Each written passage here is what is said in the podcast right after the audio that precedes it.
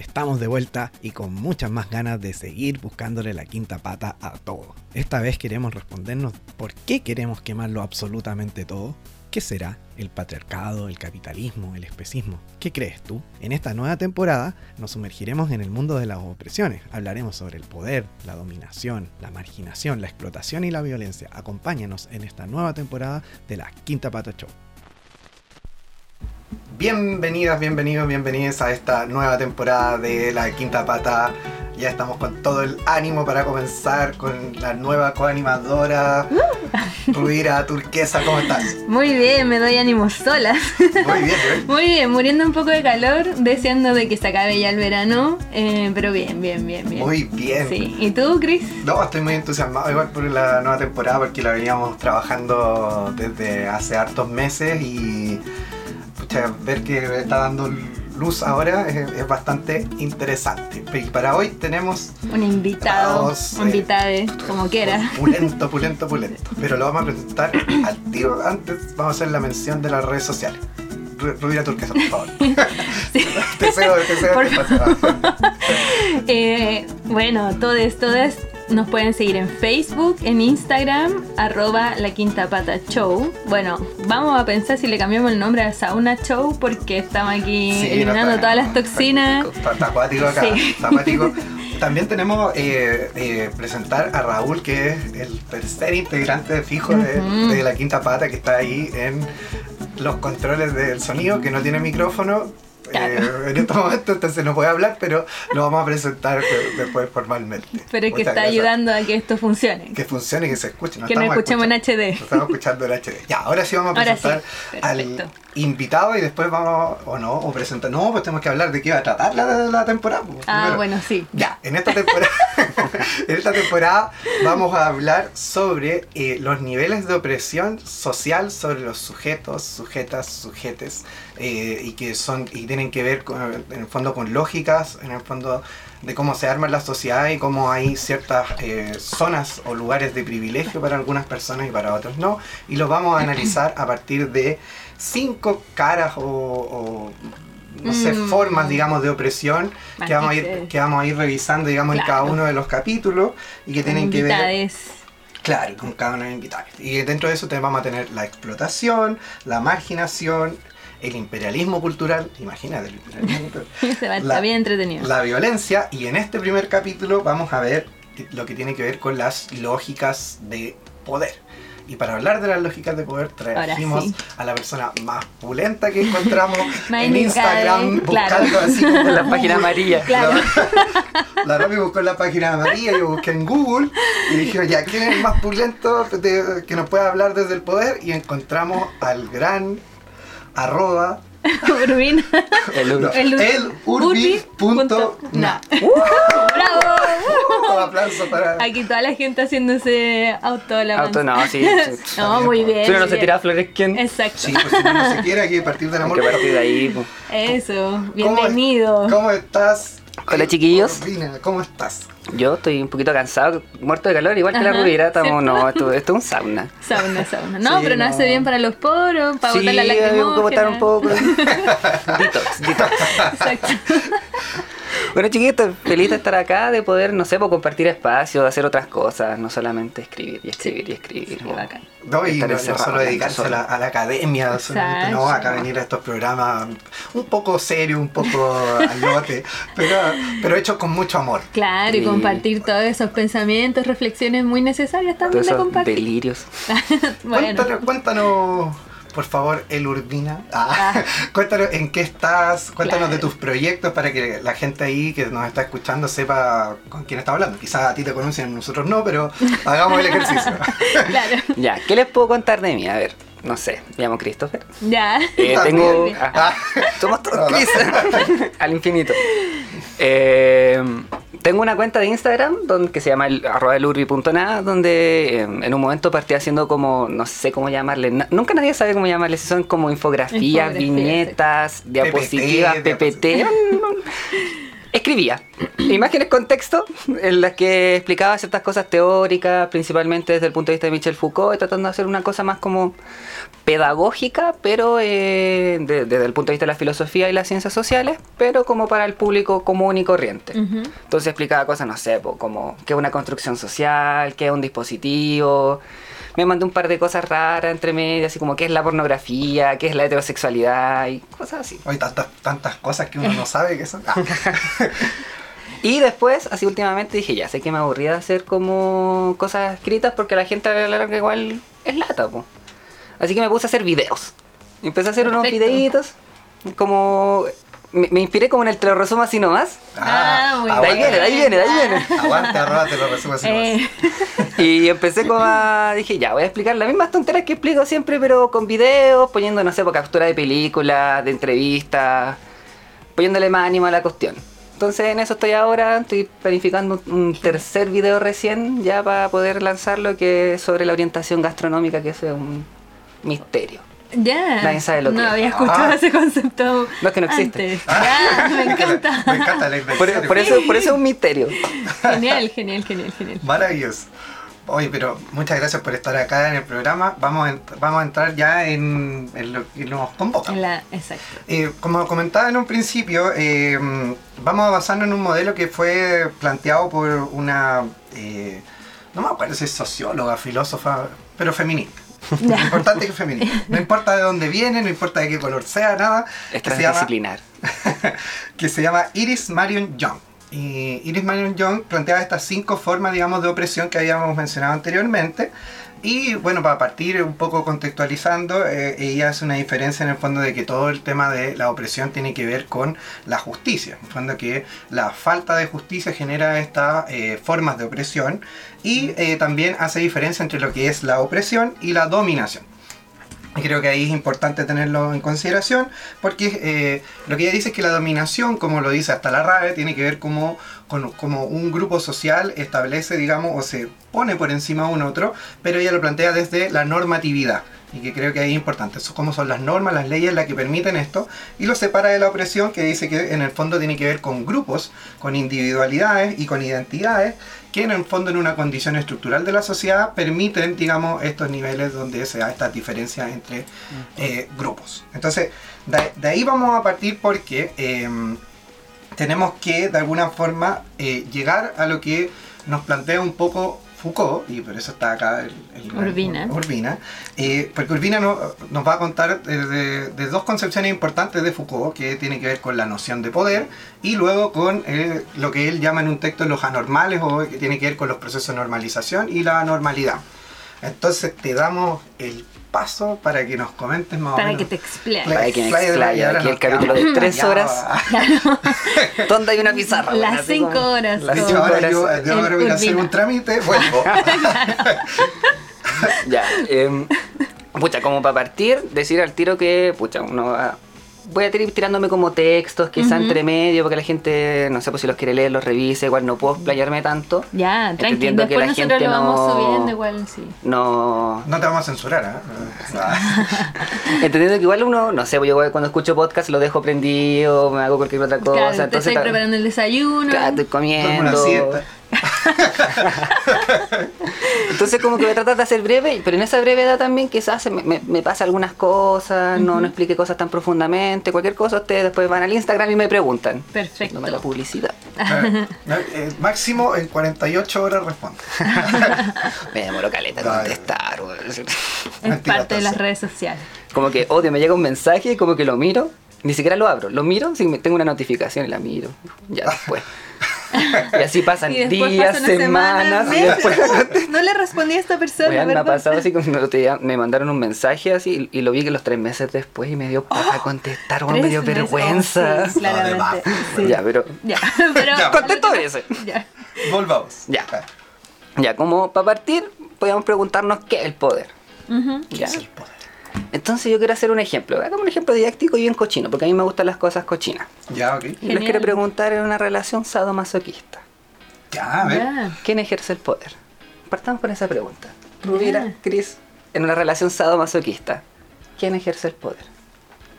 Ah, O sea, yo creo, Eh, o- o- yo parto como desde un qué poco buena pregunta, desde, la- un poco- desde cómo se simboliza la sexualidad en términos individuales dentro de una relación. Estamos hablando de una relación entre dos, ¿no? Claro, pues, sí. Eh, donde claro se, da- se juegan papeles pues, donde hay un papel como en el fondo donde hay un- un- una parte que es dominante sobre un otro pero hay un también hay un consenso consenso sobre jugar como ciertos personajes sobre dentro de esa lógica Claro. entonces dentro de esa lógica misma que estoy tratando de analizar creo que en el fondo a- ambas partes juegan de alguna forma con eh, lógicas de poder y no hay como una un nivel Mm. mayor sobre el otro eso es lo que creo yo. Claro, porque si no está el uno, el une, no- el otro no funciona. Claro. Como- ¿sí o no? Simplifiquemos un poco más el asunto Ya. ya, porque Ya. las relaciones sadomasoquistas son foco después las des- el foco de las desarrollo, foco practicar el Ujú. sadomasoquismo. Ah, sí. Él andaba con su maletín. Eso pero está en la Deep Web, porque Ay, ay, yo lo que leí no salía. Hay una cosa, mira, mira, hay una cosa súper eh, específica que es que Foucault tenía una pareja. ¿Ya? Y cuando Foucault se contagia del VIH, la pareja no. Mm. Está para pensar qué hacían. El cagüín teórico, ya. Michelle, ¿dónde Entretenido. andaba? Michelle, ¿dónde andabas? ¿Qué estabas no, y aparte es conocido que él aplicaba el BDSM. Ya. Ya, como el punto de Foucault. Ah, Es-. Eso es verdad. Ya. Pero pongamos un tema más simple. Por ejemplo, ya, yo soy masoquista. ¿Mm? Y no sé, estoy con la ruera. O con el Chris, para que sea menos normado. ¿Ya? Estoy Ya con el digo- Acepto. Y le digo, Chris, quiero que me pegues. Y al Chris no le gusta pegar, pues. ¿Cachai? Pues yo lo, lo hueveo tanto, y le digo, ya, pues prueba, prueba, Chris. Y me meto en un momento dale, con sí me beso gusta ya. Y el Chris dice, ya, ¿sabes qué? Sí, Te va a sacar la te va a chucha. sacar la chucha. Me debería aburrir. Ya. Tanto que pedir la wea. ¿Quién ejerció el poder ahí? Mm. Ah, En, una- en un contexto bien simple, así como reduciendo efectivamente, pero es como un ejemplo. Tú, o sea, a mí me da esa sensación que tú, que finalmente como de tanto insistir o de solicitarlo, eh, Chris accede a golpear. Claro, pero en el fondo, en el acto, en el acto mismo, yo también estoy haciendo un ejercicio de poder. Ya, a eso quería llegar. Ya. Hay que distinguir primeramente en Foucault lo que es el poder, o sea, el ejercicio del poder con el despliegue de la fuerza del poder. Ya. ¿Por qué? ¿Qué es poder? Poder es un verbo en Foucault, no un sustantivo como podría ser, no sé, por Marx, en Bakunin, en toda la tradición que es anarquista y marxista. En Foucault el, el poder es un verbo de poder, es posibilidad.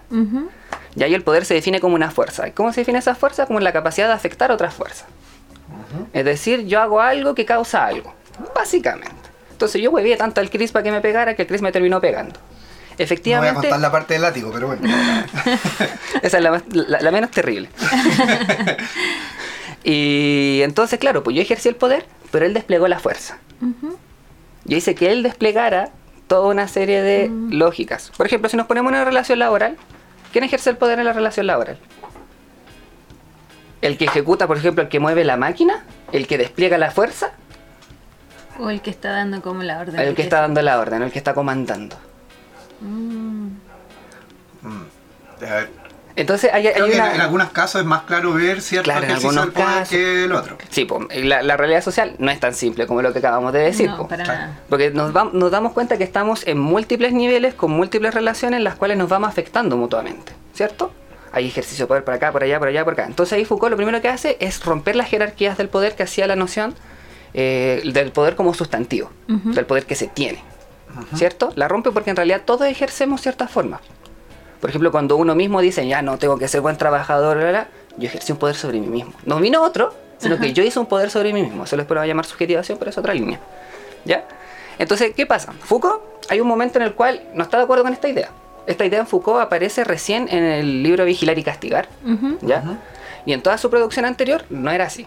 En la producción anterior, principalmente la historia de la locura, un texto súper conocido, en el orden del discurso también, eh, Foucault maneja la noción de poder eh, que él llama jurídico, dis- jurídico discursiva. Que es esta noción de poder como el poder como sustantivo, que se tiene, en disposición Que jerárquica. puede como traspasarse finalmente, ¿no? Claro. ¿Qué pasa? Que a la larga Foucault dice, pucha, ¿sabes qué? Ya, el poder sí opera así. Sí. Hay figuras, ¿cachai? Pero no es la única forma en la que opera. Y en la actualidad es la que menos opera. Porque no tenemos una figura autónoma, o sea, como una, una gran figura monolítica como, como instancia suprema a la que habría que derribar para acabarlo todo. Como que sería como un dios, una cosa Claro. así. ¿Cachai? Por ejemplo, cuando uno piensa en la sociedad actual, uno dice ya hay que destruir el capitalismo. Ya, si destruimos el capitalismo, queda, no sé, por el patriarcado, Ujú. Ajá. queda, el, no sé, por el, el occidentalismo, queda el autocentrismo. Si nos damos cuenta, estamos en una relación de múltiples niveles y de múltiples relaciones, que después puede dar cabida a las nociones de interseccionalidad que van a tratar después, tengo entendido. ¿ah? Claro, Sí. sí, Adelante. tranquila. Pero sí, justamente. ¿Cachai? Entonces hay que pensar el poder en términos, es la- la- lo que plantea en Vigilar y Castigar y en el primer volumen de la historia de la sexualidad, que es pensar el poder en términos estratégicos. Poder como redes de conexiones múltiples en las cuales uno no puede adelantarse. ¿Por qué no puede adelantarse? Porque responden al azar. Es tan simple como que el- el- son tantos factores, ¿cachai? Son tantos factores. Imagínense una red y cambia uno, un poquito, de orientación y cambia todo el resultado. po. Entonces no depende de un gran servidor, no depende de un gran estado, no depende de- una ley. Entonces a Foucault lo que le interesa es quitar los universales de la lógica del poder y no hacer una teoría del poder como había hecho Marx o Bakunin, sino que hacer una analítica del poder. Es decir, ahí donde actúa. No es generar un modelo utópico o un modelo ideal, sino que le interesa ver cómo está actuando. Así, el- Perfecto. el- lo más material posible y lo más discursivo posible. Entonces hay que entender el poder en esa, en esa lógica, como un ente discurso, como un ente estratégico o tecnológico, que opera por distintas tecnologías, ¿cachai? Por ejemplo, cuando uno piensa en el Estado, no sé si a ustedes les pasa, por ejemplo, cuando uno analiza el Estado o uno trabaja para el Estado, por ejemplo, Ujú. esos múltiples programas, se han dado cuenta que hay programas que se contradicen entre sí. Sí. ¿Cachai? Por ejemplo, Sename, Chile crece contigo. Pa, Claro. Chocan todo el rato. Y así hay caleta de otros programas que empiezan a chocar entre ellos. Y es porque el Estado no es un ente unitario, coherente entre sí, sino que es básicamente un montón de distintos dispositivos que actúan para distintos lados y que tienen distintos efectos que a veces son contradictorios entre sí. Pero que de alguna forma se logran articular y generan ciertos efectos. Es casi azaroso esto. Para Foucault la política es más que nada como una cosa casi como de chucha, la cagué, lo voy a arreglar de esta forma. Así opera la política en Foucault. Como soluciones parches. Soluciones parche. Entonces así se va armando, son parche tras parche, tras parche, tras parche, porque no sé. Por ejemplo, en Vigilar y Castigar, cuando analiza la prisión y dice ya, esto tenía la finalidad, la intención de, bueno, encerremos a los que son peligrosos y reformulémoslos para reintegrarlos a la sociedad. Esa es su intención. Foucault no le interesan las intenciones, sino que le interesan los efectos positivos, es decir, lo que realmente hace sin que haya alguien detrás que lo esté planificando. No, no es una lógica mafiosa, sino que simplemente por su disposición y como cómo se articula con otras cosas, termina generando algo totalmente distinto. Entonces, ¿qué dice Foucault de la prisión? Dice que en realidad no termina insertando a las personas en la sociedad, no termina corrigiendo a las personas, sino que termina produciendo al sujeto delincuente. Produce delin- delincuencia cada vez más y más y más. Y como también después vamos a hablar de en otro capítulo de la lógica de la prisión, la- de- de- lo dejo abierto ahí. Claro, justamente, sí, pues, pero, pero eh, eh, es, muy, es muy cierto en el fondo como el análisis que se hace en términos como el ejemplo que, porque Foucault como que da ese ejemplo que es como el más característico en el fondo dentro de la literatura de Foucault, es como el tema de eh, la cárcel, pues. Claro. Porque tiene que ver con, la institucional, con las instituciones totales, yo creo, como que por, por ahí va el... Que es, es otro nivel de análisis. Claro. Entonces hay que pensar las cosas así. Esto es básicamente un charquicán de cosas que de alguna u otra forma causaron lo que nosotros conocemos como realidad.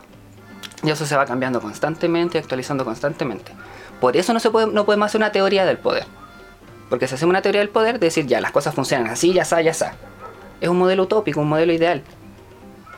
Pero las cosas no operan así, así, ya está. Ujú. Sino que hay que ir ahí, al detalle, en donde están ocurriendo las cosas. Esa, esa es la lógica que Foucault va a llamar la lógica inmanente del poder. La microfísica, hay que ir justo ahí donde está actuando. Entonces él analiza la- las relaciones de poder, por ejemplo, ahí tiene una palabra que es positividades, para hacer referencia al momento, en el momento y lugar donde están actuando las cosas. Son, son coordenadas de, de tiempo y espacio. Es, es, por ejemplo, la prisión funciona como el panóptico justo ahí donde y cuándo él la analizó. Claro. ¿Cachai? Y eso tiene un funcionamiento que le va a llamar singular. Es decir, que la, la diferencia de otras cosas, pero hay cosas que funcionan por las mismas singularidades. Es decir, no es algo que se pueda extrapolar, no es lógica de extrapolación ni de universalización de, de funcionamiento, sino que hay una pequeña cosa así como que se puede trasladar a otro lado y que va a estar acompañada de otras, de otras saberes, de otras formas de robustecer eso. ¿Cachai? Es un análisis bien minucioso, ¿cachai? Completamente, o sea, estaba pensando, perdón, que tanta agua, el smog lacrimógena. Em, Pimienta. Oye, sí. Em, que eso mismo que estás señalando es eh, me hace pensar en las escuelas, en los colegios, como... Los colegios son un caso Exacto, paradigmático de esta exacto, como eso mismo quería decir, como se intenta poner una política o instalar un programa en los colegios, ya en la media, en los liceos, es imposible como que saber qué va a funcionar en cada liceo, aunque haya muchos estudios que, no sé, en Europa funciona así, en Latinoamérica funciona Bueno, así. que es la lógica de, por lo menos, el Estado chileno, pues agarrar programas de otro Claro, lado y, y claramente. Y dentro de eso también como pensar como, bueno, no va a funcionar igual en un colegio de las Condes que uno de Pudahuel, que uno de Punta Arenas, que uno de Arica. Claro. No, Mira, qué claramente. interesante. Claramente no. Entonces por eso no sé, pues hay una línea de gente ahora que hace estudios de prácticas, ¿cachai? Entonces, ¿qué hacen ellos? Hacen etnografías desde los estudios de vista más facultanos, ¿cachai? Y van a los lugares, ¿cachai? Y, de- y definen las relaciones particulares que se dan ahí, cómo se mueven los objetos ahí, cómo se mueven, no sé, por ejemplo, pensando en una escuela, cómo se mueve el libro de clase. Así como el libro de Ya, clase juega sí. distintos roles dependiendo del colegio, ¿cachai? Cuando lo toma la psicóloga es distinto cuando lo toma el profe, cuando lo toman los estudiantes tiene otro rol. Y es como un objeto sagrado que circula por ahí en la escuela y tiene su propio funcionamiento dependiendo de la escuela. po. Claro. Claro, sí. ¿Cachai? No, y el, y el peso que va a tener es distinto. Porque en el fondo, Claro. cuando estás en un colegio donde, no sé, te anotan en el libro y no pasa nada, da lo mismo. ¿Cachai? O sea, ¿Cachai? puedes tener el, el libro lleno de anotaciones y no tiene consecuencia en el fondo como en tu Puedes tener cuatro páginas y da lo mismo. Da lo mismo. Te puedes ¿Cachai? pegar más páginas.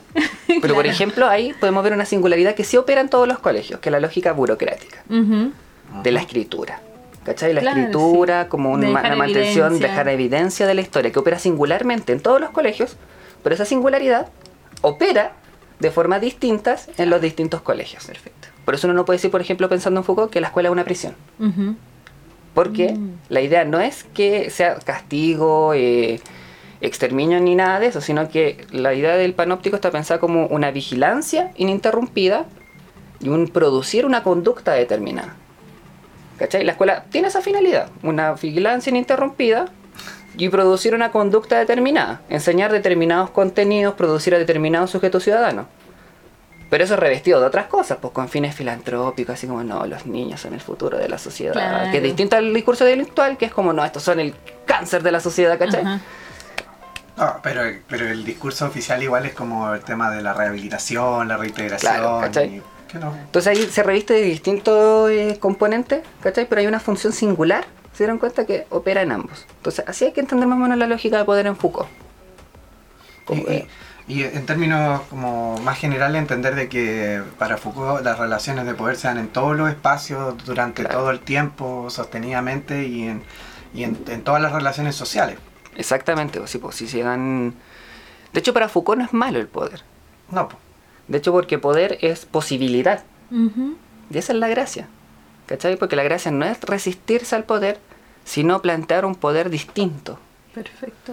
De hecho, Foucault lo que le interesa y que lo dice en varios textos, por ejemplo, en la introducción de- del segundo volumen de la historia de la sexualidad, él aborda ahí los griegos, la sexualidad de los griegos, que no es sexualidad, sino que es una ética de la afrodisia, una cuestión totalmente distinta. Eh, ahí, en la introducción plantea y dice, bueno, ¿qué es la filosofía sino la cosa que nos permite pensar aquello que nosotros no podemos pensar para poder pensar, salir de lo que nosotros tenemos establecido? Entonces Foucault no le interesa decir, ya, voy en contra del poder y lo voy a destruir todo, sino que le, interesa pensar y actuar de otras formas. Hay un- una conferencia cortita que es súper cortita que es se llama eh, ¿qué es la crítica? Crítica y Aufklärung.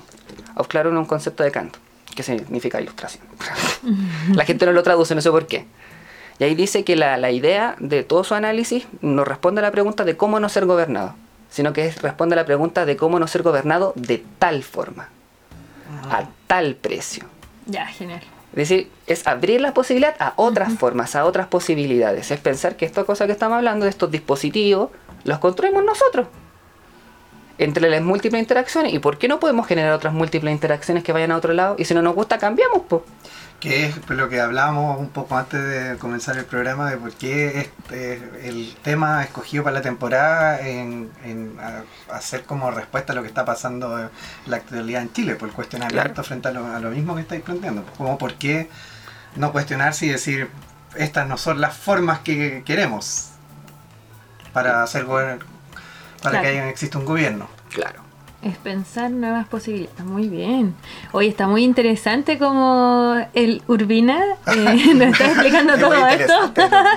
Sí, muy, muy pedagógico también, como pensaba en las personas que nos van a estar escuchando, que nos están Sí. escuchando, que hagan sus preguntas. Igual vamos a escribir Así como después. llamen al... Ah, claro. No, escriban en Instagram, en el. Facebook, escríbanos sus comentarios, también sigan al Urbina. Al urbi.nat. Ur- Eso, el urbi.nat. Porque igual, claro, es mucha información, Sí, pero pues. muy bien explicada, como... Así Ay. que las personas escriban nomás como sus Sí, preguntas. No, pues si la lógica es divulgar. Ujú. Y, y en el fondo lo que hemos hablado muchas veces como hacer que el conocimiento como más teórico baje, que no Claro. se quede solo en la academia, que no se queden discusiones, digamos, súper altas de que en el fondo eh, operan en la misma lógica que estamos tratando de cambiar, Claro. dejar el conocimiento solo en un lado. Y eh, no sé si te queda más... eh, Con respecto a ese primer punto, estoy. eh, está ahí- está ahí- está- estoy así estamos- como- ¿Tenéis preguntas, Rubira Turquesa, sobre la noción estoy, de poder? ah, estoy pensando, procesando todo lo que nos ha dicho Cargando. Urbina. Oye, eh, ¿cómo, eh, aquí yo creo que brevemente, quizá como irnos en esta bola, eh, o yo quiero irme en esta bola, eh, ¿cómo cruzarías tú, por ejemplo, la- las lógicas de, o lo que plantea Foucault sobre el poder en relación, digamos, no sé, a lo que se plantea en la psicología comunitaria, que en el fondo igual lo que plantea quizá Freire también, desde la pedagogía del oprimido? que ¿Hay algún, ¿Hay algún cruce dentro de estas lógicas de lo que...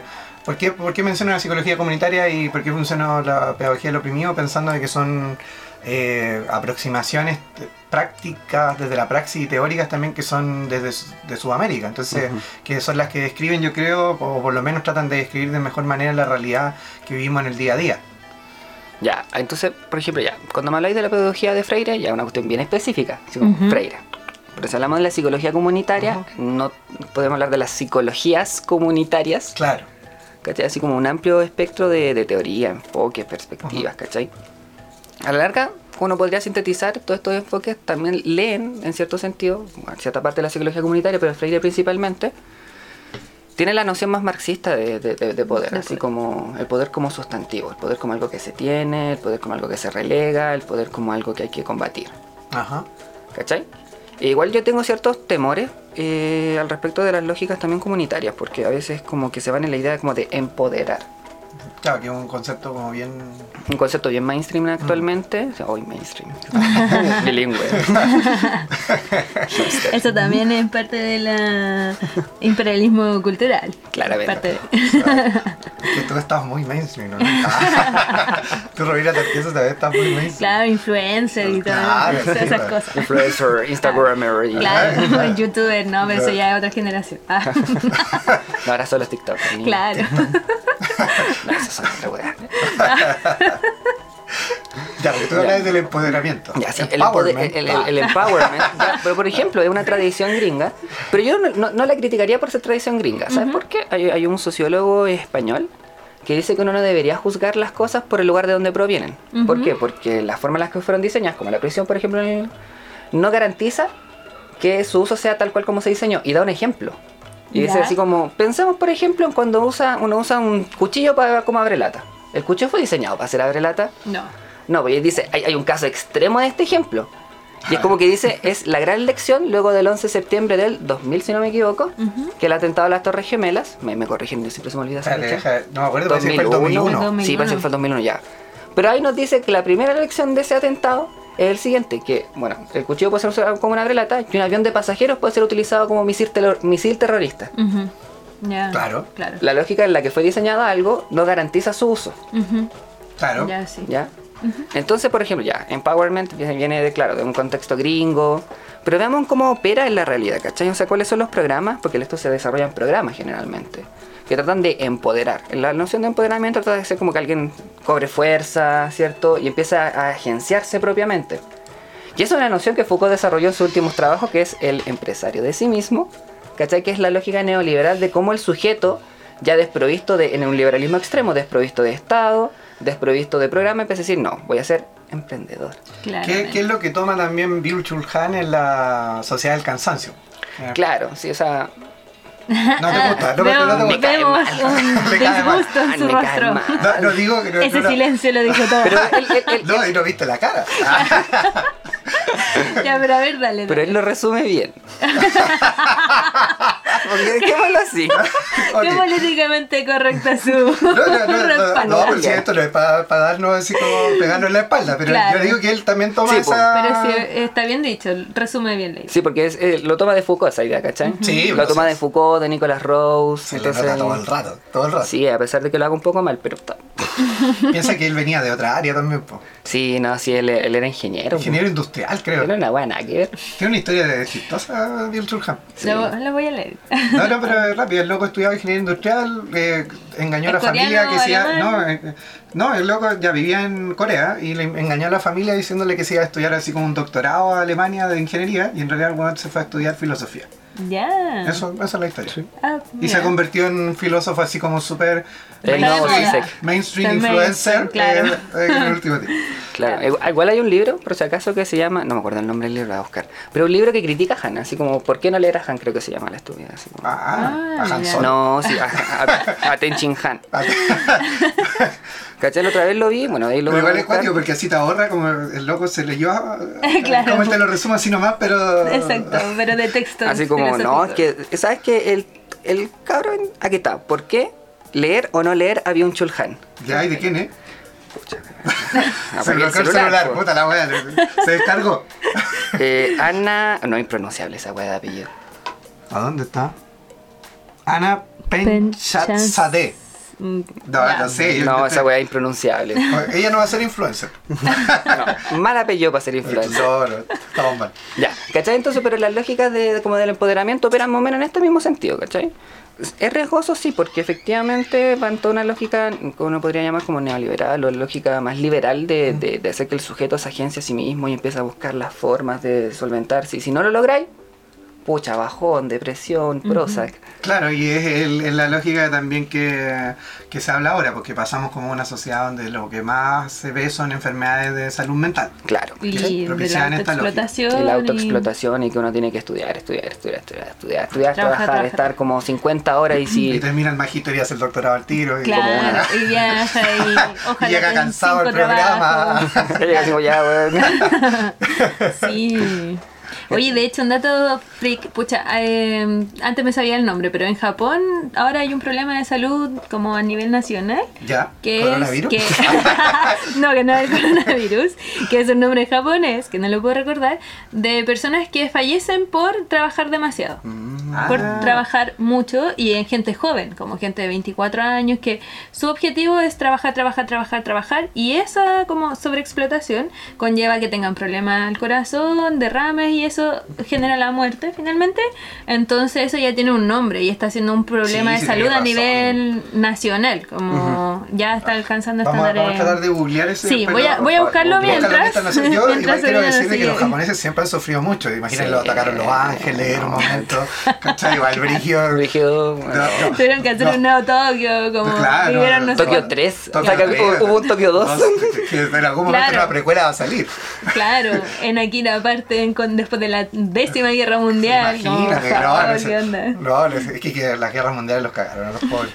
Ya, Pero, pero. espera, antes, que- ¿cachai? Que igual quiero hacer un- una aclaración, así como, Ajá, porque esto no, no es totalitario, po. Porque así como, por ejemplo, para el trabajo joven, pues cuando uno lo ve, dice, ya, bueno, el empoderamiento es pésimo, porque en realidad estás a autoexplotarte, Claro. seguir una lógica de, de soy el emprendedor, eh, si yo me lo, me lo propongo le puedo ganar a la Coca-Cola y esos delirios que dice la gente. También hay momentos y circunstancias en las que es útil. Ya, a ver. Por ejemplo, cuando uno piensa en las lógicas de empoderamiento femenino. Claro, claro, dentro de, de rompiendo con un discurso patriarcal. Por ejemplo, ¿cachai? Entonces ahí uno dice, mm, el, el empoderamiento en lo, el femenino, cuando uno, hay Ujú. programas que tratan de operar en esa lógica, Yes, ¿es lo mismo que el empoderamiento en jóvenes? Para que sean empre- emprendedores, o dentro de los mismos programas de para la mujer, por ejemplo, ¿es lo mismo empoderar a una mujer que ha sido víctima de violencia que a una mujer, eh, comillas, emprendedora, para que trabaje más horas? Claro, porque no funcionan siempre las mismas lógicas. po. Exactamente. Pero hay ciertas lógicas que están desde, desde la estructura del sistema, porque tienen que ver con estas lógicas más capitalistas.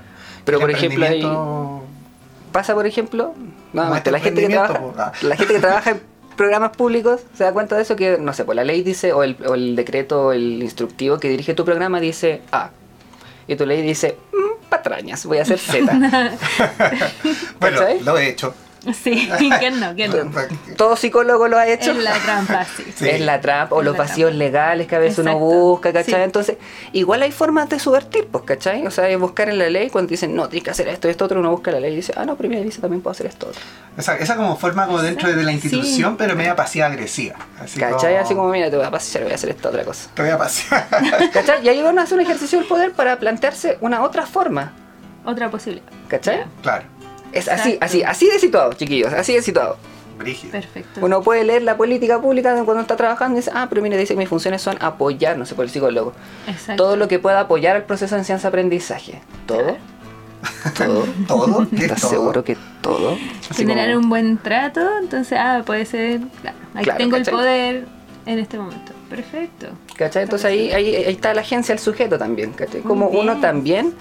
eh, Es lo que están, Dale, te están dale. informando por interno que ya parece que estamos medio pasados Claro, bloque. que hacer una pausa. Pero- tenemos, que hacer una, tenemos que hacer una pausa. tenemos que hacer una pausa, Pausa. por, ahí pasamos a la segunda pregunta después. Pero, Sí, bueno, Perfecto. sí. Antes de, terminar este bloque, Sí, ¿qué quiero decir que es karoshi, el nombre de la enfermedad. ver, ¿eh? Pero la karoshi. Es una mamá. palabra. no, no, karoshi. karoshi. Se escribe con E K-A-E-R-O-S-H-I. Exacto. Que es para eh, la ¿Y qué muerte por exceso de trabajo. Pero eso es- así se Así se denomina. la... Sí. En español significa muerte por exceso de trabajo. Ah. Y aunque parezca una leyenda urbana, es un fenómeno social conocido desde el 87 en Ah, Japón Cita por el eso, Ministerio cita de eso Salud. que estás diciendo, por favor, textual. Esto es la noticia de BBC Mundo, ¿ya? Dice que es el karoshi la muerte... ¿Qué es el karoshi? La muerte por exceso de trabajo en Japón, que es un problema de salud pública. Lo que le estaba diciendo en antes. Ah, muy bien. Vamos a quedarnos con eso porque falta una pregunta y también yo quería hacer algunos comentarios sobre esto que metiste tú, Rubira Torqueso. sobre Ah, muy bien. Y nos queda harto por revisar en el segundo. Sí, bloque. en este- en sauna, quinta pata show. Este programa va a terminar como en dos horas. Así que nos vemos en el segundo bloque luego de esta pequeña pausa musical. dice, un poquito así, hoy día estoy tranquilo en mi casa, mañana afuera hay una amenaza. Oh, dice, dice, dice.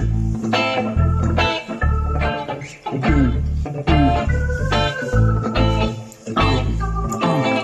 Tapándome la ceja, pero sin la venda, cantando lo que pasa pa' que tú comprendas el país en venta, que en ti no piensan porque el consumo es lo que les alienta. Sácate la venda, mira y escucha, prefiero abrir los ojos y andar con capucha, date cuenta. Su política es una mierda nefasta, ya basta, solo estafan una burla absurda.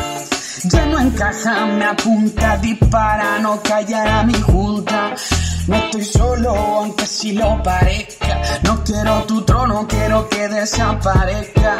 Te creí vieja, solo aparenta. Yo ya me di cuenta y me saqué la venda. No callo, lo canto, estallo. Y no me pongo en venta, senador, ministro, presidente o presidenta. Apoyan los países y extranjeros, ni lo pescan, ni carne, ni pasaporte. Solo tarjetas de crédito. Y es algo inédito que en estos tiempos aún existen súbditos. No soy músico ni ando lúcido, pero abro los ojos y no entro en pánico. Wow, wow, wow. Y contra gambas no se sobrevive con más de 10 palos.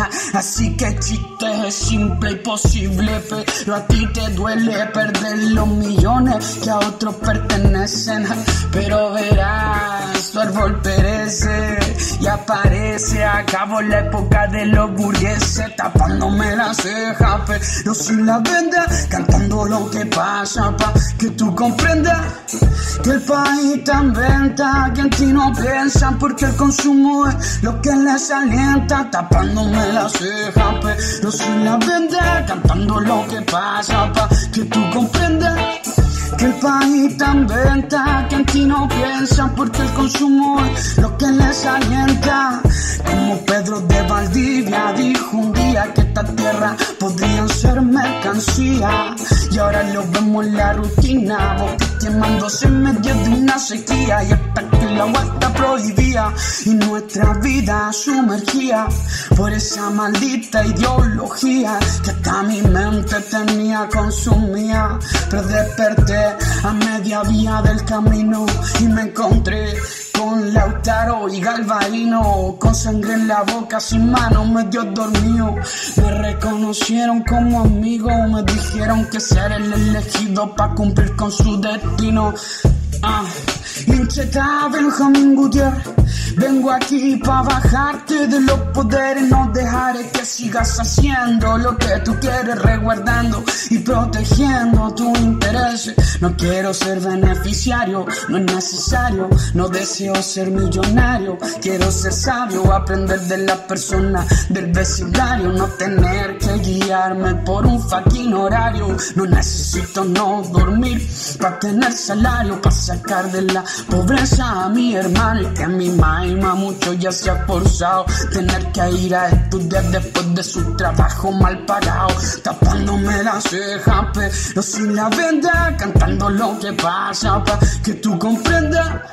Que el país en venta, que en ti no piensan porque el consumo es lo que les alienta, tapándome la ceja, pero sin la venda, cantando lo que pasa pa' que tú comprendas. Que el país en venta, que en ti no piensan porque el consumo lo que, lo que, lo que les alienta. GG. Renuncia a Piñera, de aquí bastardo. Los milicos, sus cuarteles culiados.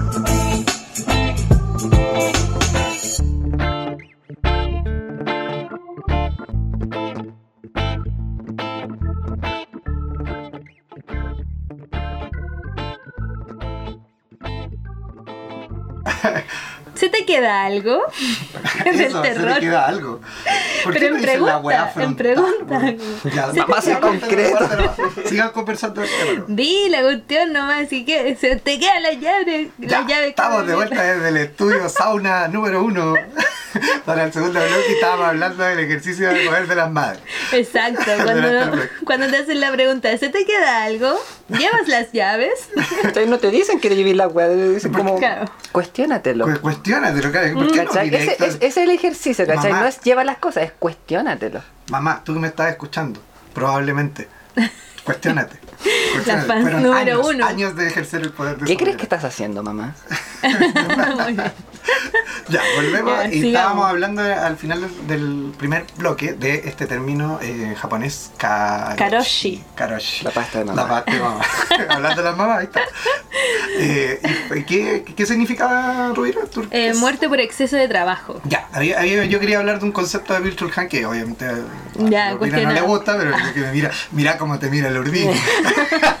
Eh, eh, que habla que se llama la libertad paradójica. La libertad paradójica, voy a explicarla rápidamente, y claramente no voy a decir todo lo que consiste, pero tiene que ver con, eh, en esta lógica, en el fondo, el ejercicio de poder dentro de la sociedad, que el sujeto, en su independencia, se siente como un sujeto o sujeta libre, que está en una libertad. Una libertad que en el fondo lo lleva a esta lógica que hablabas tú, como este tema del emprendimiento, a exigirse, y que condice, se condice en el fondo desde la lógica interpretativa de Vinchul Han con la aparición de esta sintomatología de enfermedades, eh, digamos, de y trastornos de salud mental que tienen que ver con la depresión y las otras variables como las crisis de pánico o todo que se han vuelto mucho más comunes en los últimos 20 o 30 años. Entonces, solamente quería aportar desde esa lógica y nos había... ¿Te, te- va a decir algo? Vete al- diga. dale, perdona, dale, me gusta interrumpir, weón. Dale, muy No, dale, bien, no, dale. sí, dale. Eh, esa cuestión se, se vincula mucho más con lo que dicen otros filósofos A más- ver. un poquito más mejores que Byung-Chul Han. Ya. Por ejemplo, Gildeles. ¿Tú, tú, los de- tú los discriminas por ser eh, Por ser asiático, por Ah, coronavirus, no. Oye, parece que es coreano del sur, por K-Popper. No, si el K-pop me gusta, igual es bueno. Sí, bueno. Sí. bueno. Si tuviéramos los derechos, pondríamos. Bueno, sí, ya. No se puede, pero dale, dale. Ya, por ejemplo, es que Byung-Chul Han, para hablar de esas cosas, toma a Gildeles. ¿Cachai? Toma principalmente un texto que se llama Postdata a las sociedades de control. ¿Cachai? Está la conferencia en, en YouTube, la gente la puede buscar. Bacán, ya. De ahí vamos a Em, deletrear cómo vamos se escribe igual, pero Sí. Ya, en ese texto desarrolla, porque él dice, bueno, la gente piensa que Foucault se quedó con la biopolítica y las disciplinas y hasta ahí nomás llegó, pero en realidad no. po. En realidad las sociedades van avanzando y se van transformando y ahí él postula, leyendo a Foucault, lo que se llama llamar las sociedades de control. Que las sociedades de control no operan por instituciones de encierro, sino que operan por campos abiertos, de flujo constante e ininter- ininterrumpido, Ya. ¿cachai? Y dice, bueno, ¿y por qué se caracteriza esto? Por nunca acabar. Por ejemplo, antes uno salía del colegio y pasaba, pasaba de institución a institución y uno comenzaba desde cero siempre. Uno salía de la pega, o sea, uno salía del colegio y empezaba de cero en la pega. Ahora el plant- eh, la sociedad de control, la cosa es totalmente distinta porque eh, trabaja por eh, continuidad. Uno sale, tiene que tener formación continua, las cosas te van siguiendo, uno, hay un nunca acabar. Claro, bueno, termináis una y estáis metido en otra. Claro, ¿cachai? Y eso más se vincula con otros procesos que, por ejemplo, hay un el filósofo italiano Mauricio Lazzarato, se escribe con dos Z, así como pizza, Mauricio Lazzarato, Me encanta que viene en camino, que viene en camino una pizza, perdón. pero- que hace hambre. Y que además trae el coronavirus. ¿Cachai? Que él, él va a hablar del control de la. Él va a hablar del no poder, con dos O, no poder. Ya. Para hablar al respecto de, de- de un cambio ya no biopolítico, sino que no político, en el cual tú controlas la- el, el conocimiento, las subjetividades de otra forma, ¿cachai? Es como en tu proceso de nunca acabar, de autoexigirse. ¿Cuál es la principal cosa que cambia acá? Y lo voy a hacer para introducir después lo de la pregunta, es que cambia desde la noción de lo que sería como lo normal, lo anormal, muy clásica, esa distinción, a una distinción que sería ya no de, ya no hay estándares, sino que hay flujos continuos de reactualización continua de estándares. Por lo tanto, ya no es un deber ser, Ujú. con el cual te que la lógica normal es normal, sino que un poder ser. Tú siempre puedes más. Ya, Ah. perfecto. Y uno nunca termina de medirse consigo mismo y siempre puede, siempre uno puede hacer alguna estupidez más. Y Siempre Es como- más, más, más. Siempre más. puedes más como- subir a la Siempre puedes. Es como la actualización en la aplicación. Claro, exacto. Siempre puedo hacer más kilómetros, siempre puedo ¿Cachai? más. Exacto. Entonces esa es la lógica como esta libertad paradójica en realidad es el concepto de libertad del liberalismo, po, obrando en su máximo esplendor. O sea, no es, no es paradójico, como diría Han, sino que es el concepto de libertad del liberalismo. Claro. Porque cada sociedad tiene su propio concepto de libertad. También hay que poner ese ojo ahí acento Sí, cuando uno habla de, de- el de los tenemos que ser libres. Por ejemplo, de los griegos. ¿Cachai? No dije los gringos, pero igual. Bueno, los griegos también tenían su concepto de libertad, por ejemplo. Distinto al que nosotros podemos entender ahora. Claramente. Eso. Wow. Wow, wow, wow, wow. Ya. Vamos con. ¿Qué, no- qué nos había quedado pendiente? Era eso y eh, pasábamos a la segunda pregunta. Segunda pregunta que ya ni me acuerdo. Que ahí era. anotó en su cuaderno Urbina porque ordenado. Sí, no muy- tiene mucha estructura. pizarra. Sí, no tengo Hoy pizarra. podría traer la pizarra, sí. sí está. ya. ¿Cuál era la segunda pregunta? Porque a mí ya se me fue. Tú me estabas preguntando a propósito más que nada cómo se, relaciona, se hacía este proceso de normalización, Ajá. pensando en el contexto chileno, Claro. con el, el- Hay gente que habla del estallido social, a mí me gustaría hablar más del estallido de la sociedad, Ajá. Porque la, fue la sociedad la que se, se fue al carajo, no, no fue como que... que la sociedad se mantuvo, ¿no? Se fue la, la, la configuración social la que se fue al carajo completamente y estalló. ¿Ya? Entonces, para hablar del concepto de normalización, el concepto de normalización es un concepto muy interesante de Foucault que también tiene varios cambios. En, el, en un seminario que se llama Seguridad, Territorio y Población, que el seminario La del memoria que tiene. Yo con Que el seminario- Michel Foucault. ¿eh? Que, seminario del 77 al 78, ya, ah, que es muy inter- interesante ese, eh, introduce una distinción entre el proceso de normación Ya. y el proceso de normalización. Normación. Ya, ¿a qué se refiere con normación?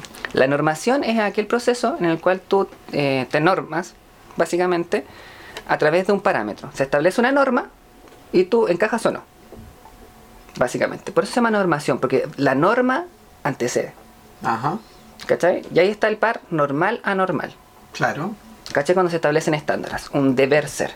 Como les decía adelante, por eso lo dije, fue como para. Ya, muy bien. Está ¿Cachai? todo fríamente Eh, calculado. Está fríamente calculado. ¿Cachai? Entonces ahí, claro, había una serie de dispositivos en cierta época en lo cual funcionaban por proceso de normación. Pues el dispositivo psiquiátrico, ¿cachai? Em, bueno, habían- podemos hablar de muchos, pero el proceso de normación funciona así. ¿Qué pasa? Que en seguridad, territorio y población eh, introduce otro concepto que es el de normalización, Ya, que es distinto. ya, a ver, dale. ¿Cachai?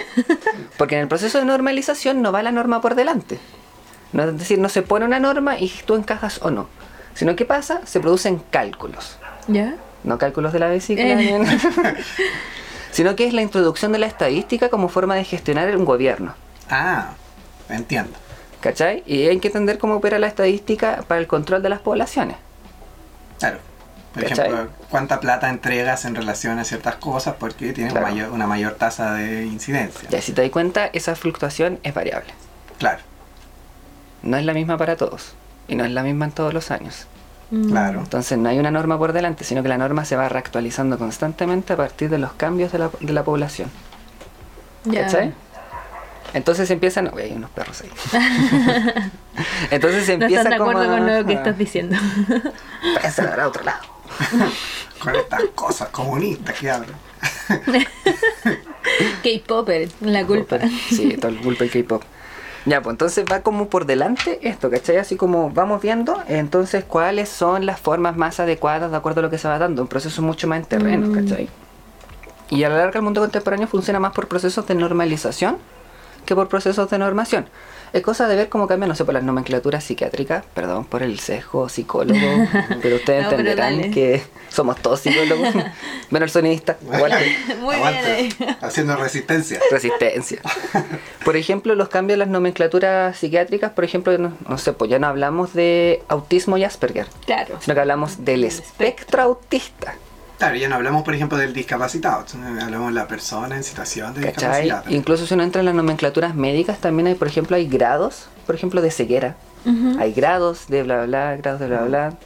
Y si uno empieza, no se puede meterse en otras cosas, no sé, pues, hay grados de agresividad, hay gra- se empieza a ver una graduación, ¿cachai? Y uno dice, no sé, pues, hay ciertos niveles de agresividad que tampoco son malos, pero hay ciertos niveles de agresividad que sí son malos. Hay una fluctuación, ¿cachai? Ya. Mm.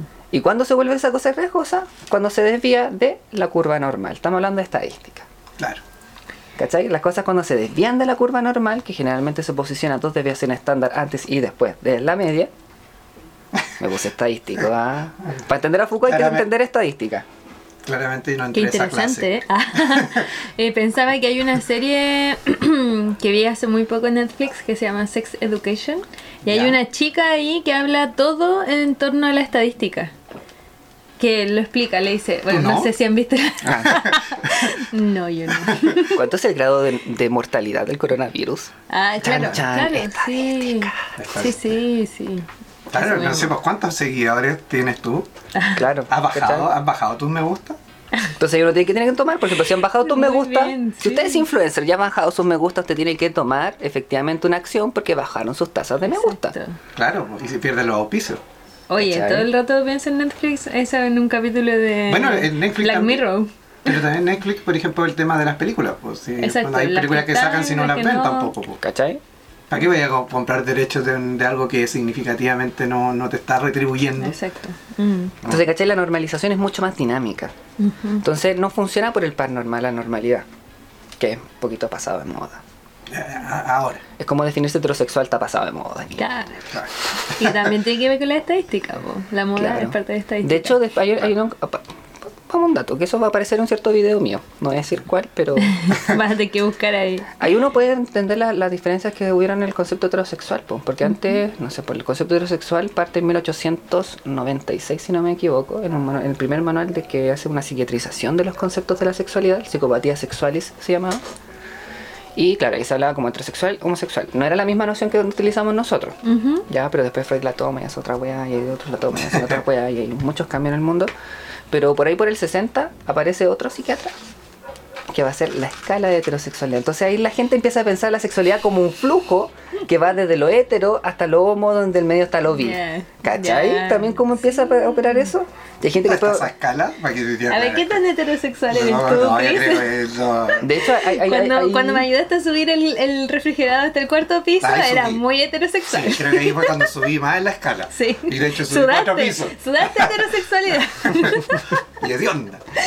Ya, pero ¿cachan esa- esa- esa- esa- esos cambios, cachai? Uno puede ser así como 10% heterosexual. De hecho, en un momento la psicología trató de sacar instrumentos que medían la heterosexualidad, pues así tu- tus índices de heterosexualidad. Se aplicaba. Se me acuerda, la única cosa que me acuerdo de mi ramo psicometría. Me Muchas siento como que podría Zapata. ser como. Oye, sí. Me imagino como un cuestionario en la Cosmopolitan, así como, ¿qué tan heterosexual eres tú? Pero esos son los test psicológicos. Pero me lo imagino así como. Saludos. ya, pero me lo imagino ese mismo test así en la Cosmopolitan por muchos años. O bueno, no sé, en alguna otra revista. Ya, sigamos. Mi 17. Telegrama. Entonces ahí como operan las cosas tan, entonces las cosas van midiéndose y van viendo ya. Podemos tener cierto grado, por ejemplo, de, de, de, de estallido social o cierto grado de movilizaciones que sean funcionales. Sí, pueden haber cierto grado. ¿Qué pasa si cuando las movilizaciones exceden ese, ese grado mientras todavía es útil? ¿Cachai? Ahí se activa el proceso de normalización. Cuando la movilización excede eh, lo que podría ser incluso útil o rentable o, tramitable, no sé cómo llamarle, así como que todavía lo podemos contener. Entonces ahí aparece el toque de queda. El, el coronavirus. El coronavirus y todas esas cosas. Mm. Ya. La cancelación de Lollapalooza. Lollapalooza. Ah. Bueno, eso es tremendo. O sea, los cuicos están. Se quieren morir. No, y estos jóvenes que compran las entradas como para venderlas después. Oh, sí, del terror. Ya. Aún parece que compró entradas. Tiene toda la cara de destruido. Buena noticia.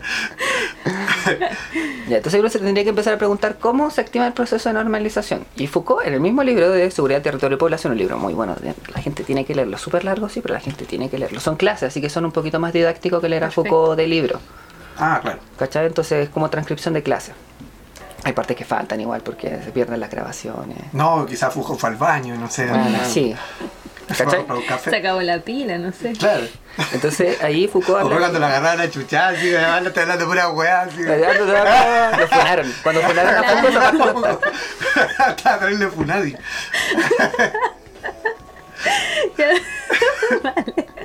Ya, perdona, perdona.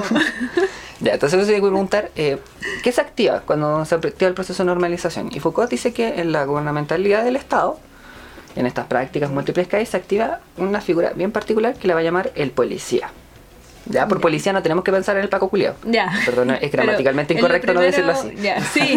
lo primero que se viene a mi mente. Ya, no, ¿Cachai? no ese. Pero se activan ese y otros más. Ah. Perfecto. ¿Cachai? O sea, hay muchos pacos, cuando dicen mata el paco interno. Sí, Ah, claro. sí, sí, sí. Por ejemplo, eh, que son los que tratan como de, de agarrarte y decirte, vuelve a la curva normal, Mm. vuelve a la normalidad, vuelve. ¿Cachai? Por ejemplo, Como el inspector en el el colegio. inspector en el colegio, Ah, claro. el chaleco amarillo, Ah, se la comería. ¿cachai? La- El psicólogo, Ah, el psicólogo, el psicólogo, el psicólogo. El La médico. psicología. La familia igual. la familia, Ah, la familia. y que todos operan de formas distintas, Mm. pues, ¿cachai? En distintos niveles, la familia quizás va, va a interpelar algo más personal, Claro. el chaleco amarillo va a interpelar algo más político, pero, Claro, mi mamá me dice, es que te puede pasar algo. ¿cachai? Mamá es algo que yo ya sé. Seguro, pero va y sabe eso. Mamá, puedo salir a la calle y me pueden atropellar, te Claro. wear, mamá. De hecho, estadísticamente, hay más probabilidades que sabe que me atropellen. a que- Ya, bueno, pero sigamos. Ya, entonces, ¿qué pasa? Una cuestión muy interesante, que cuando uno se sale de la curva, el- la, la policía tiene una facultad. La policía es la que te trata de regular todos los procesos de la interacción humana, ¿cachai? Entonces trata como de ponerlos todos dentro de la, no, de, de, de- de la, de, lo, De la curva. de la curva, ¿cachai? Dentro de las desviaciones estándar que podemos tener hay grados de libertad, ¿cachai? Uno puede mandarse ciertas cagadas, pero si nos manda una cagada más grande, te va a llegar. Ujú. A Canadá. Esa, esa es la, la noción de la mamá, nuevamente, la mamá como dispositivo Sí. biopolítico. Anótalo para tesis. Así como, tú podés, no sé, pues podéis votar el salero. Ah, cabrón, culiado, ya déjalo ahí nomás. Pero cuando, no sé, pues rompió un vidrio, Claro. ya. Pues tomemos O rompí, ejemplo. o rompí el jarrón de la abuela. O fuiste papá a los 12. Ah. Claro, y no te dejan ni salir Cuando de le a jugar. contestaste el teléfono al- a la segunda llamada. no. ¿Cachai? Entonces, vamos a pensar eso, ¿cachai? Hay grados de reto y hay grados de severidad. Entonces, cuando tú más te alejas de la norma, hay un mayor grado de severidad. Claro. ¿Cachai? ¿Y por qué, por qué hay mayor seguridad? Foucault dice que efectivamente em, dentro de la gubernamentalidad hay que olvidar la noción de que eh, viene, no sé, por la soberanía en Foucault, después viene la disciplina, después viene la biopolítica. Eso no es así. Operan todas juntas. ¿Cachai? Tanto en un pleno mundo biopolítico, en pleno mundo disciplinar, también opera el soberano. Y cuando uno excede eh, la, la- la curva, se activa un poder soberano. Mm. Y recordemos que el poder soberano es un poder de muerte.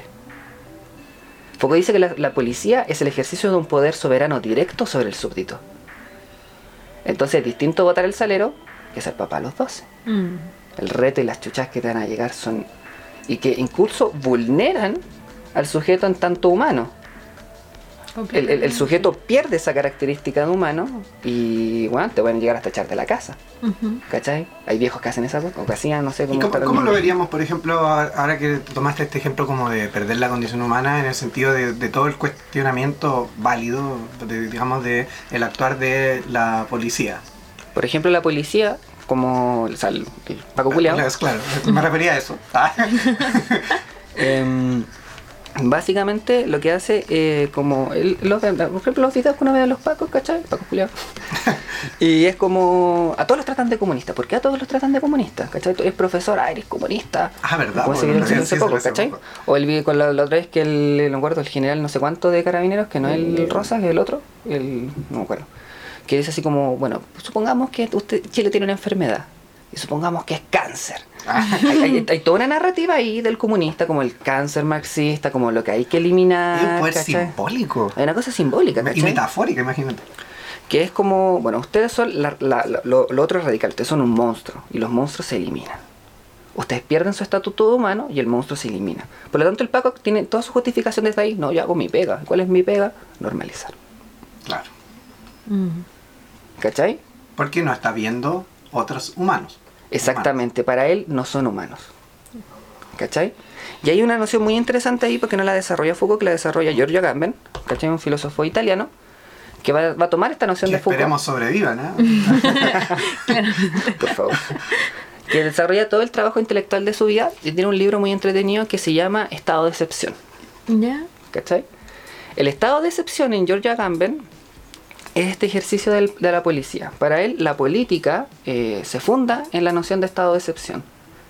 ¿En qué sentido? Que la política, que tiene por finalidad ga- garantizar una norma, garantizar una vida, también tiene la, la facultad de romper esa vida, de destruirla, para poder garantizar la vida.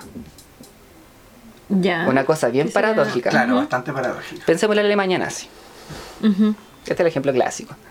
La Alemania nazi, ¿cachai? Era todo un, un régimen muy biopolítico de vamos a maximizar al hombre. Vamos a hacer la raza pura, la raza perfecta, ¿cachai? Entonces para lograr hacer la raza pura, la raza perfecta, había que eliminar a la contaminación de la raza pura y la raza perfecta. Para garantizar la vida hay que destruir la vida. Es una noción media paradójica, Ujú. ¿cachai? Y que permite fundar un orden político. Mm. ¿Cachai? Entonces, ¿por qué? eh, no sé, pues pensemos en el- los estados modernos que se basan en la noción de orden, seguridad. Bueno, de hecho, el, el logo de los papas, Julio, eh, orden y patria. ¿Cachai? Entonces, como para garantizar ese orden, es necesario eliminar a todo aquello que atente contra el orden, aunque eso sea la vida. Claro. Porque lo importante es mantener esto. Hacer este proceso de normalización. Cállate, perro culiao. Claro. Sí. Es un perro policial el que Al parecer nos están Claro. interceptando. las las señales. ¿Cachai? Entonces Mm. se funda un estado de excepción. Y no- el estado de excepción no es necesariamente, en términos de Agamben, no es esa cosa que hizo Piñera lo- el 18 de octubre. ¿Cachai? Sino que es cada vez que se rompe ese estatuto humano y una vida puede ser legítimamente exterminable. Pienso- Entonces toda policía puede eh, efectivamente eh, activar un estado de excepción y hacer que tú pierdas tu noción de vida y o sea, tu noción de vida tanto como humana como, eh, como forma de vida válida y te puede exterminar. Uno puede pensar eso desde, no sé, por la, la, la- la- los asesinatos homosexuales, el femicidio, ¿cachai? Estaba pensando también como en los linchamientos. Caben ahí, ¿verdad? O sea, Claro, pues, por un ejemplo, cuando... No sé, voy a pensar, no sé a qué te refieres con linchamiento. O sea, pensaba en ese caso clásico de una noticia que hubo de un chico que robó en el centro y lo amarraron lo con el, con el scotch. ¿Cachai? Es el delincuente, es el anti, antisocial, ¿cachai? Esa nomenclatura. No, pero, pero- pero ahí también hay que poner en, en cuestionamiento también cómo se trata en los medios de comunicación, porque eso era un arresto ciudadano. ¿Cachai? Como Dentro se... del discurso oficial. Claro, que claro, un claro. linchamiento. Pero ¿cachai? Como esa conducta que podría ser eh, barbárica en ciertos momentos es agrupada porque es funcional. Tuvo al antisocial. Claro. ¿Cachai? Pues es un sujeto que perdió su estatuto humano y por lo tanto es golpeable, lo Es podemos, lo podemos de- asesinable. es asesinable. Mm. Es humillable. Es humillable. ¿Cachai? Entonces la policía no pensemos solamente en el Paco, po. Exacto. ¿Cachai? Está ahí, po. Ahí. Mm. Sí, es verdad. En todos nuestros pacos internos. ¿Cachai? Mm. Como uno también ejerce ese rol de eh, ir normalizando a la gente, ¿cachai? Cuando la gente se desvía mucho. En el colegio pasa mucho en la sala. po. Si un niño pregunta mucho, cuestiona mucho, se para mucho, aunque el profesor, la profesora, la adulta, la persona adulta que esté en la sala sea muy, no sé, progre, igual va a ser un algo así como basta, va a aplicar. ¿Cachai? Entonces, ¿cómo opera en Chile actualmente? Bueno, el estado de excepción, digamos que no fue necesariamente lo que. Chucha, lo que activó. que Mira activó- cómo te mira Raúl. Mira cómo mira el sonidista. ¿Por qué haces eso? Déjate jugar con el lápiz. Deja de hacer sonidos. No es necesariamente la, la activación de un estatuto jurídico, ¿cachai? Como, sino que también es cómo opera en la práctica. Mm. ¿Cachai? Cada vez que sale, no sé, pues cuando vemos estos weones de capitalismo revolucionario, los voy a matar, los voy a matar. Es que efectivamente ustedes no son humanos. Claro. Y yo, que no soy policía, o sea, no soy Paco Culeado, sino que soy una policía de, de otro, ro- de otro orden, los, los puedo matar. Porque Claro. ustedes son vidas no legítimas. Oye, eh, volviendo, digamos, a como a, a lo que habíamos partido un poco desde esta lógica de, de los niveles de opresión que plantea Iris Mario Young, eh, ella llama la parte del poder, le llama carencia de poder. Ya es como lo tipifica. Eh, ¿Qué es lo que plantea ahí? Y que te- con eso yo creo que ya podemos ir más cerrando el, el programa, para no Para Sí. no seguir así para- para no deshidratándonos en estar- este claro, sauna. Creo que en el segundo bloque hace más calor que en el primero. Aprender el ventilador, Para por aprender a favor. ventilar pronto. Eh, ¿Qué nos dice de la carencia del poder? Dice que eh, en el fondo hay sujetos y sujetas socialmente, y sujetes, eh, que son sometidos por una clase dominante y que los hacen caer en una lógica donde creen que en el fondo su participación dentro de la sociedad no es válida o no va a generar ningún cambio importante dentro de su forma de vida. Entonces, Aquí yo me... Y bueno, lo que se condice también con una aceptación de jugar un rol social también desde, desde esta forma. Así como decir, pucha, ya en realidad, ¿para qué voy a ir a votar si en el fondo mi voto no va a generar nada? ¿O para qué voy a participar en un cabildo? ¿O para qué voy a hacer cualquier cosa? Porque en realidad lo que yo haga no va a servir de nada. Ahí voy a tomar una frase que repite mi papá de vez en cuando, que no sé si es textual, pero bien parecida. Dice que decía así, como yo nací así y desde que yo nací nada ha cambiado. Entonces, ¿para qué vamos a hacer algo? ¿Cómo desde esta, desde esta, desde esta Es lógica... un clásico. Es un clásico, ¿no? Yo sé que Sí. esto- mi, mi papá está representando mucho papás, mamás y tíos y tías y, y todo. Eh, eh, ¿Cómo podríamos vincular, digamos, esta forma de, de- de cómo vincula, digamos, esta autora el tema de la carencia de poder dentro de la no participación y la aceptación, digamos, de vivir en una lógica de, opri- de oprimido, pero aceptarla con lo que estamos hablando en términos de lo que tú venías eh, relacionando con los conceptos de Foucault? No sé si se entiende la pregunta porque hasta yo me enredé. ya, creo entender. eh, Voy a explicar lo que yo entendí. Ya. Voy a hacer un ejercicio autoritario. Em, hay que pensar también que por qué a Foucault le interesan la singularidad de las cosas, ¿cachai? Y sus positividades, y ahí, dónde y cuándo. Porque hay que pensar efectivamente que las cosas nunca eh, han sido estáticas, ¿cachai? Pero ¿qué pasa? Que se venden como estáticas. Claro. ¿Cachai? Cuando uno habla de la escuela, generalmente sigue hablando como si la escuela fuese la escuela del siglo XIX. ¿Cachai? Con, cuando, cuando te enseñaba el cura y el cura te daba guantazos, porque daban guantazos, era muy importante. Se dan con el guante. Eh, Bueno, en el colegio pegaban con una varilla.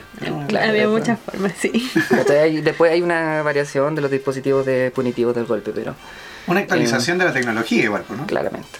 Ahora que quizás sería con una manopla. bueno. Ahora hay que quitar el celular, en verdad. ¿Cachai? Entonces, ¿cuál es la idea? Que las cosas se venden. Uno, por ejemplo, cuando. El otro día hablaba con un amigo, ¿cachai? Cuando eh, había un cartel a propósito de- del 8M, Ujú, ¿cachai? De una cabra que decía, bueno, lo hago por mi abuela, que a los 26 años tenía 10 hijos. ¿cachai? Y ella me decía, claro, sí, esa weá es palpico, palpico, pues weón. Que Uno se piensa con 26 años, pero uno tiene una esperanza de vida hasta con cuánto, hasta los 90. Mm, Cuando tu esperanza de vida hasta los 40, los 26 años, es más de la mitad de tu vida. Sí, po. De hecho, ya te queda poco igual. De hecho, ya te queda poco, ya estás a punto de enfermarte. De hecho, y, y de hecho antes la gente salía a trabajar mucho antes, la gente se casaba mucho antes. Ah, No existía como la concepción de adolescencia tampoco. Claro, pues La la- clasificación. Ni de niñez, claro. ¿Cachai? Entonces, claro, para nosotros ahora es súper aberrante, pues, ¿cachai? Igual en su contexto era aberrante, pero Sí, no le quitemos esa parte. sí, no, no, no, no, no vimos eso, pero también hay que entenderla como que en ese momento y lugar era aceptado por eso. Claro. ¿Cachai? Uno vivía mucho menos. Nosotros piensen, pensemos en nuestros papás que a nuestra edad probablemente ya eran sujetos 10.000 veces más funcionales que nosotros, Sí. que todavía los consideramos adolescentes. 100%. Teenager. ¿Cachai? O sea, mi mamá a mi edad ya me estaba teniendo a mí tres, a la tercera. Por ejemplo, mi- mi mamá a mi edad ya tenía, iba como por su segundo embarazo. ¿Cachai? Y yo ni, ni cagando me pienso como papá, porque claro, pues tengo una esperanza de vida distinta, tengo una Claro. noción de vida distinta y un proyecto de vida distinto. Claro. ¿Cachai? Entonces cuando dicen, no, si las cosas no han cambiado, es cosa de analizar eso nomás. Ujú. Así como han cambiado lo- los proyectos de vida de acuerdo a la esperanza de vida, de acuerdo a, lo- a la posibilidad de acceso, a la posibilidad de estudio, a los ideales, ¿cachai? Ujú. Entonces, pero las cosas se trata, uno tiende a pensar las cosas como las pensaría uno. Entonces uno lee, no sé, po, un texto de la colonia y lo interpreta como lo interpreta uno actualmente. Claro. Así como, oh, mira qué aberrante eso, oh, qué horrible, ¿cachai? Claro. Cuando en su época, si bien podría haber sido horrible, era un horrible de forma distinta. ¿Cachai? Sí. Entonces, em, a Foucault le interesa eso principalmente porque las cosas se tienden a vender eh, como si fuesen así, siempre han sido así. Entonces, ¿qué le interesa? Hacer el trayecto, por eso su- sus textos son históricos, por eso sus textos hacen un recorrido de periodos históricos amplios, ¿cachai?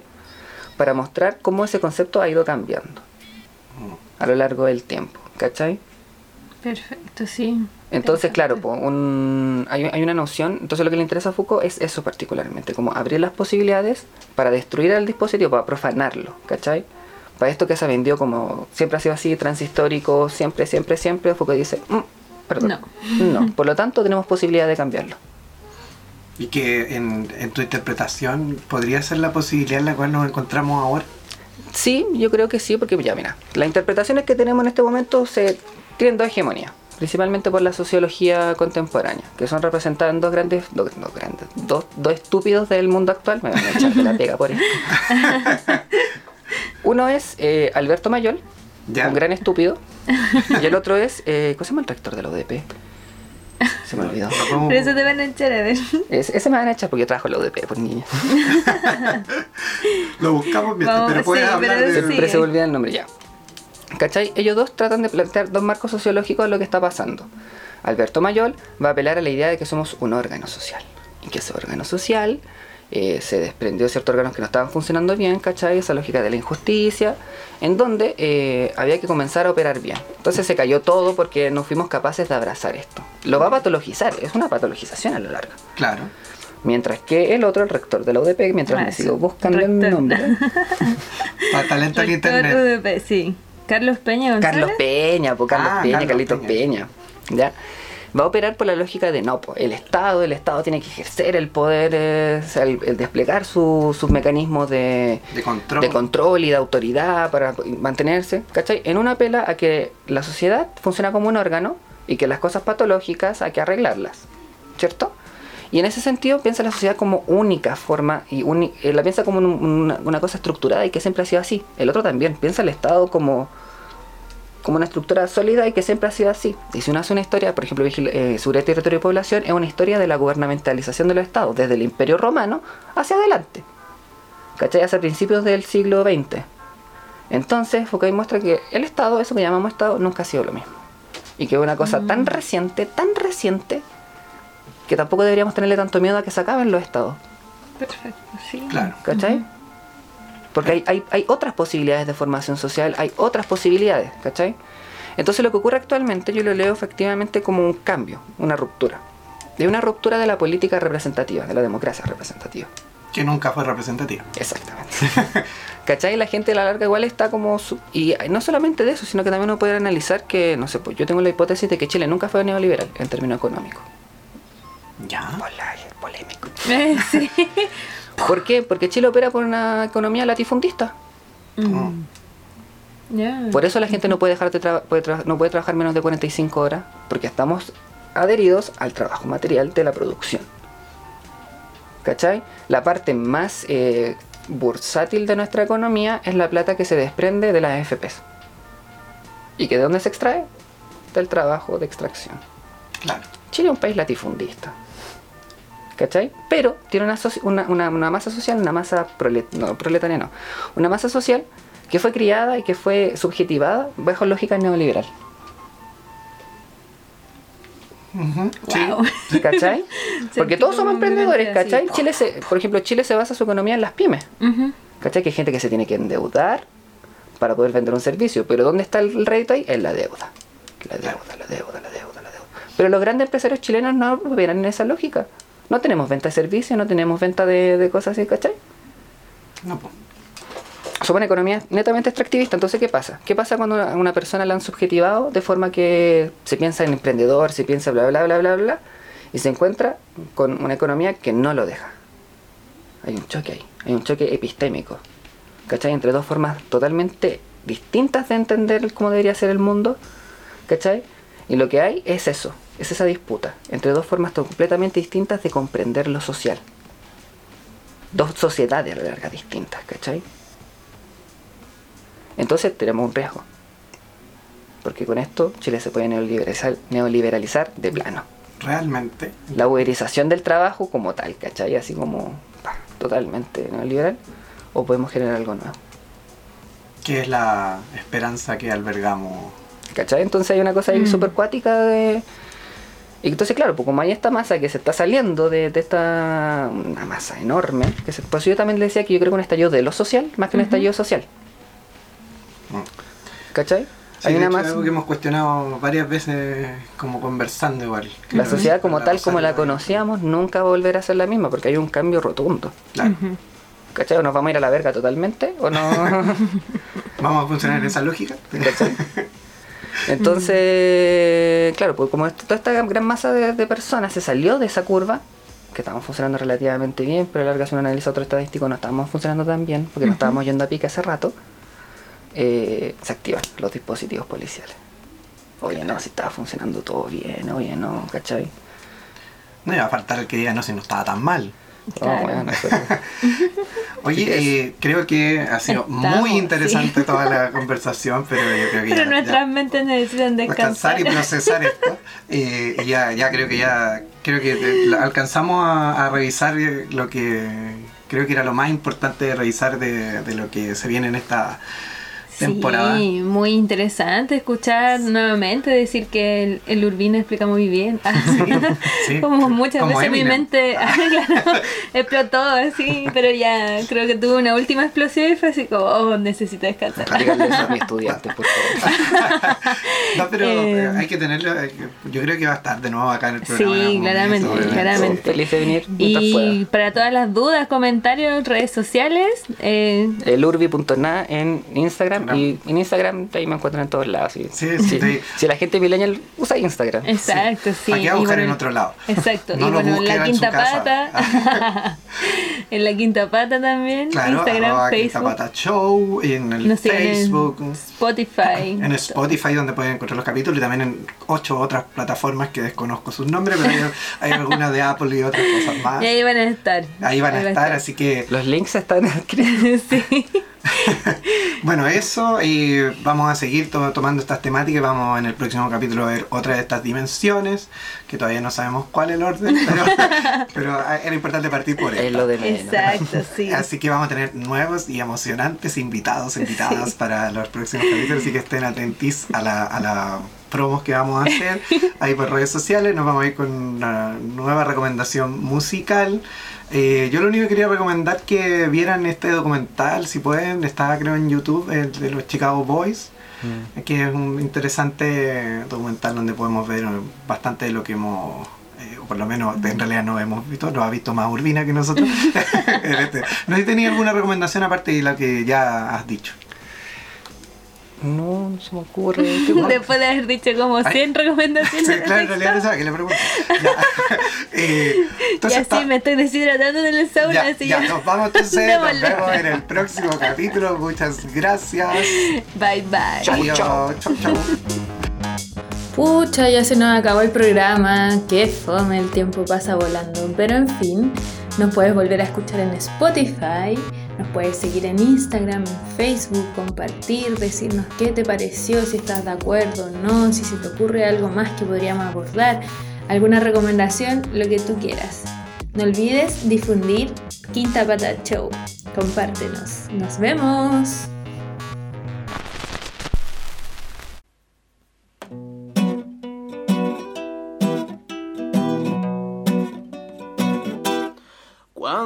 Sube la tormenta, trae en su mirada gotas de rabia que se meten en la cera y encenden la llama que no se acalla y va, va, va tu cinismo bastardo contando los fardos.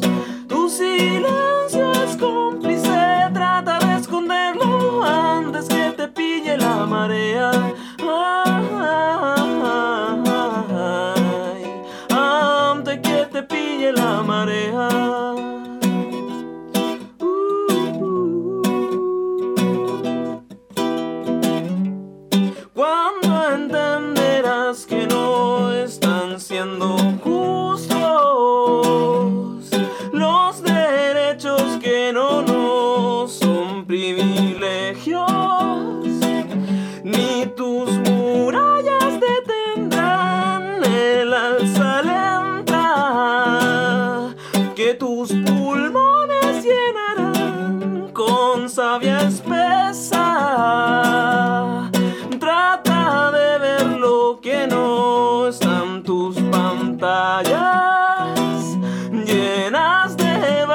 Basura y maldad, desesperanza. Drogas lentas al pasar no me detienen.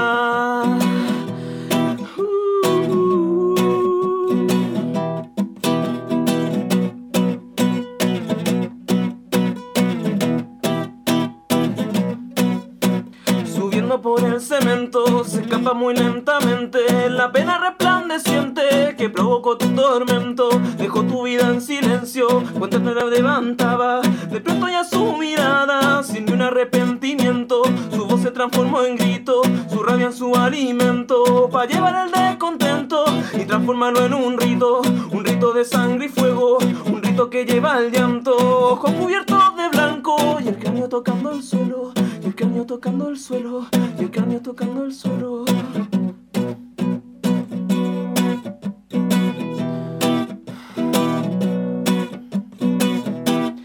Cuando sube la tormenta, trae en su mirada gotas de rabia que se meten en la cera y encenden la llama que no se calla y va,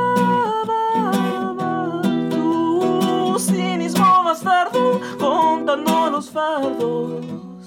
Tu silencio es cómplice, trata de esconderlo antes que te pille la marea.